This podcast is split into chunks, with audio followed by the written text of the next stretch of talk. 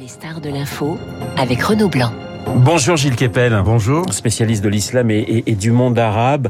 Mais là, vous venez nous voir pour un, un livre beaucoup plus personnel qui s'appelle Enfant de Bohème chez Gallimard. Bohème avec un accent circonflexe à son importance.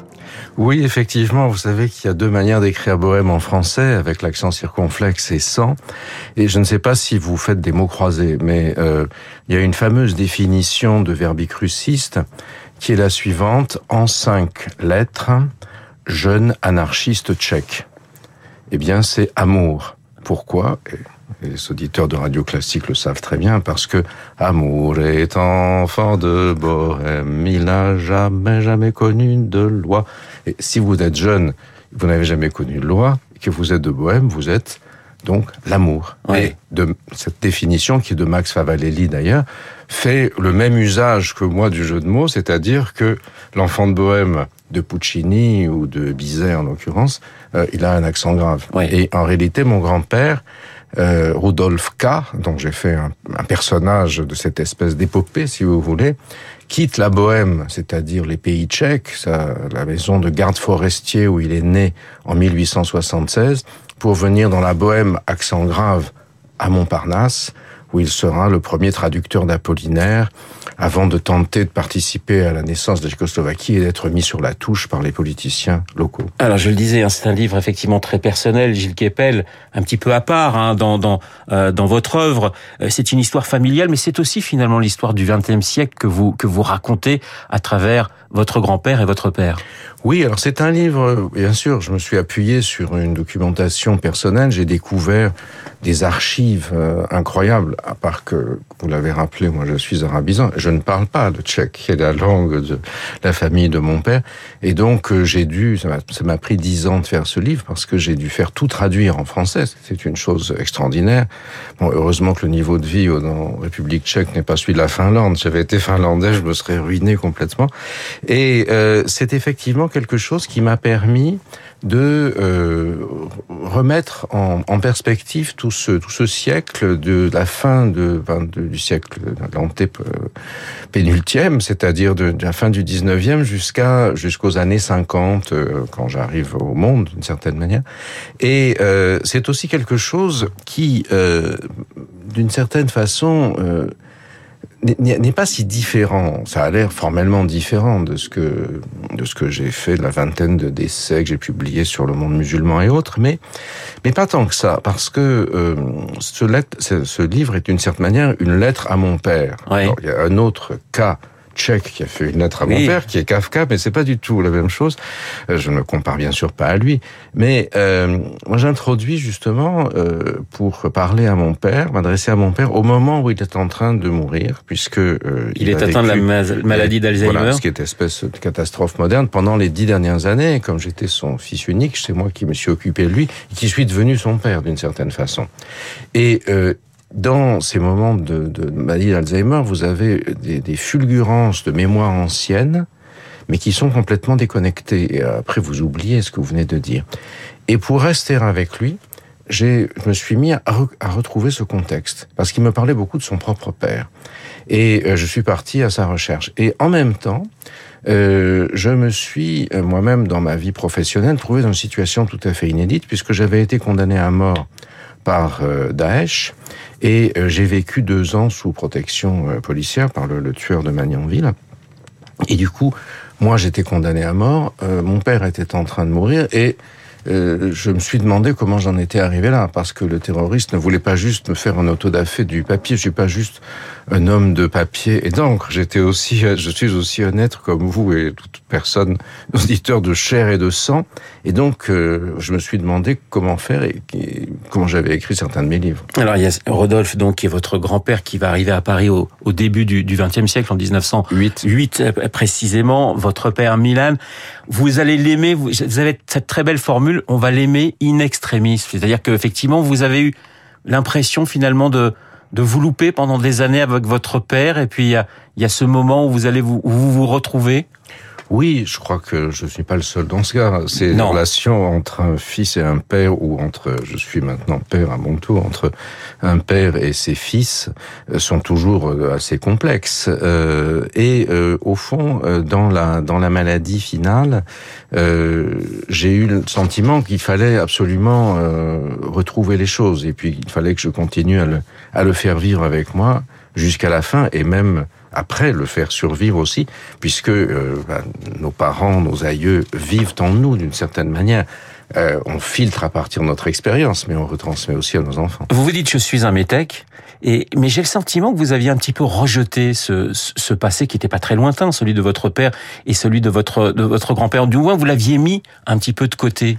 Oui, parce qu'en fait, je suis un faux métèque. Je suis tchèque par, euh, par mon père, mentonné par ma mère. Euh, bon, remarquez, c'est pas loin de la frontière italienne non plus. Hein. Et, euh, et j'ai été... Euh, bon, j'ai grandi à Paris. Ma langue, c'est le français, bien sûr. Mais... En même temps, je me demande dans quelle mesure je n'ai pas décidé d'apprendre l'arabe à, la grande stupéfaction, au désarroi de mon père. Hein, pour, lui, euh, sortir du dialecte rural tchèque euh, dans des, des, forêts d'où il était issu pour accéder à travers son père qui est fasciné par la France et qui voyait dans Paris l'occasion de se libérer de l'Empire austro-hongrois, c'était quelque chose d'extra, une progression, disons dire, essentielle, extraordinaire, et que moi j'apprenne une langue qu'il regardait un peu avec du dédain, euh, c'était incompréhensible pour lui. Et je crois que j'ai fait ça un peu aussi pour cette prise de distance par rapport à moi-même, en allant étudier un autre univers, finalement, je la retrouve euh, avec ce livre, je suis allé de nouveau chercher un autre univers qui était le mien, mais que je ne connaissais pas du tout.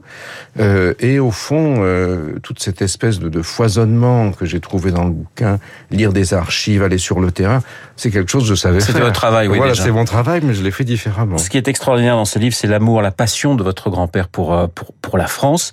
La France cœur et conscience du monde euh, à, à ce moment-là.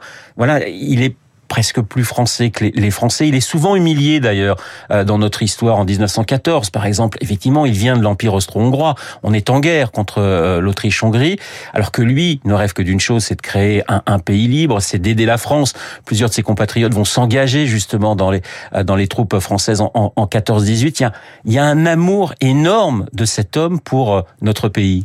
Oui, absolument. Et en 1914, justement, les Austro-Hongrois bah, sont internés. Et il va œuvrer, il, trouve, il écrit un article dans le journal des débats, qui est alors très fameux, pour convaincre les autorités françaises de ne pas interner les Tchécoslovaques, les futurs Tchécoslovaques, euh, parce qu'ils sont francophiles. Et de fait, ils seront, ils vont créer une légion qui combattra, qui sera envoyée d'ailleurs au casse-pipe hein, par les par les généraux. Euh, les légions de Métèque et les soldats coloniaux étaient envoyés au casse-pipe. Et puis il y a eu surtout la tradition de, de Munich qui pour lui a été une catastrophe épouvantable. Et euh, je raconte d'ailleurs l'épisode de, de, votre père, voilà. de votre père qui est au lycée Montaigne effectivement au moment de, de, Munich et qui se bat avec ses petits camarades parce que ses petits camarades disent mais si, si nos parents vont se faire casser, nos pères vont se faire casser la figure, c'est à cause de toi, sale tchèque. Et là, votre père euh, met sur le tapis quelques bons petits Français, voilà, si je puis dire. Ça, oui, il sauve l'honneur puisque lui-même, euh, bon, ils avaient vécu euh, à Genève, c'est là que mon père a fait été éduqué en français aussi. Euh, parce que mon, son père, euh, que j'appelle donc le personnage de Rodolphe K dans le livre, euh, était le représentant euh, tchécoslovaque, euh, l'agence de presse tchécoslovaque, la Société des Nations. Oui. Après divers épisodes, le, leur mère meurt, la mère de, enfin, de mon père et de ma, sa, de sa sœur, ma tante meurt. Il rentre en France, mais avant de rentrer à Paris, à Montparnasse, où il y a toujours son appartement, il passe quelque temps en Bohème pour liquider des retraites, etc. Ils sont dans la forêt. Mon père fait du bûcheronnage et euh, développe une musculature. Il m'a fait faire la même chose. Oui, après, plus tard, oui, effectivement, quand il a racheté effectivement voilà, une terre du côté d'Orléans. Ouais. Une petite Bohème qu'il a reconstituée. C'est pour ça que, pour un intellectuel, j'ai des épaules un peu plus larges que d'habitude, ce qui est pour ça que j'ai supporté peut-être mes collègues et des islamistes, euh, parce que il m'a fait aussi couper beaucoup d'arbres quand j'étais petit. Et donc, euh, il arrive au lycée Montaigne et euh, bon, il a un peu oublié le français et le prof leur donne des mots en sixième. Il faut trouver une phrase avec le mot inévitable. Alors, il demande à son père qui lui souffle, on dit que la guerre est inévitable. Il lève la main tout fier et les gosses, les autres, ses camarades, sale tchèque, on va à cause de toi on va voir la guerre. Ils viennent lui casser la gueule à la ouais. récré. Mais grâce à ses biceps de, bûcheron, pardon, il les met au tapis et euh, ainsi il sauve l'honneur face à Daladier au capitular. Voilà, votre père qui a été traducteur comédien, qui est un grand séducteur, vite bohème, lui avec un, un, un accent. Ça sera ma dernière question, Gilles Kepel. Ce livre, c'est aussi un livre sur l'identité. Oui, bien sûr, tout à fait. Euh. Qui est toujours la grande question, quelle que soit finalement la façon dont on prend cette cette question, l'identité. J'ai l'impression qu'on en parle, qu'on en parle, qu'on en parle continuellement et qu'on la recherche. L'identité euh, française, bien sûr, qui est pour euh, moi un enjeu majeur et auquel je, je suis très très attaché, d'autant plus que dans mon cas elle est construite. C'est pour ça que ce livre est assez travaillé en termes stylistiques, parce que peut-être est-ce que nous autres, les métèques, avons une joie particulière à réussir une phrase, contrairement à ceux peut-être qui l'utilisent juste pour boire et manger. Et puis aussi l'identité européenne, parce que finalement, ce livre arrive au moment où on avait oublié que l'Europe avait une histoire le rideau de fer nous avait coupé de l'Europe centrale et orientale, puis ensuite elle a été intégrée dans le marché, et soudain, avec euh, l'invasion russe en Ukraine, avec les réfugiés qui déferlent, avec les questions qui se posent d'approvisionnement en gaz, etc., on redécouvre cette histoire de l'Europe qui était complètement enfouie et d'une certaine manière, ce livre l'exhume euh, en, en faisant euh, renaître une histoire que nous avions complètement oublié. Voilà, Enfant de Bohème de Gilles Kepel, c'est chez Gallimard. Euh, vous irez du côté de Prague, de Paris, de Genève, mais aussi euh, de Londres. Et vous serez, euh, tiens, je le signale, le lundi 21 novembre à 19h à la salle Gaveau pour parler de ce livre qui se lit avec beaucoup de bonheur. Merci Gilles Kepel d'avoir été ce matin mon invité. Il est 8h30 dans un instant. Nous allons retrouver eh bien Sarah pour l'essentiel de l'actualité, la revue de presse de David, David Abiker et Esprit Libre avec un duo de choc, Éric Le Boucher et euh, Christian.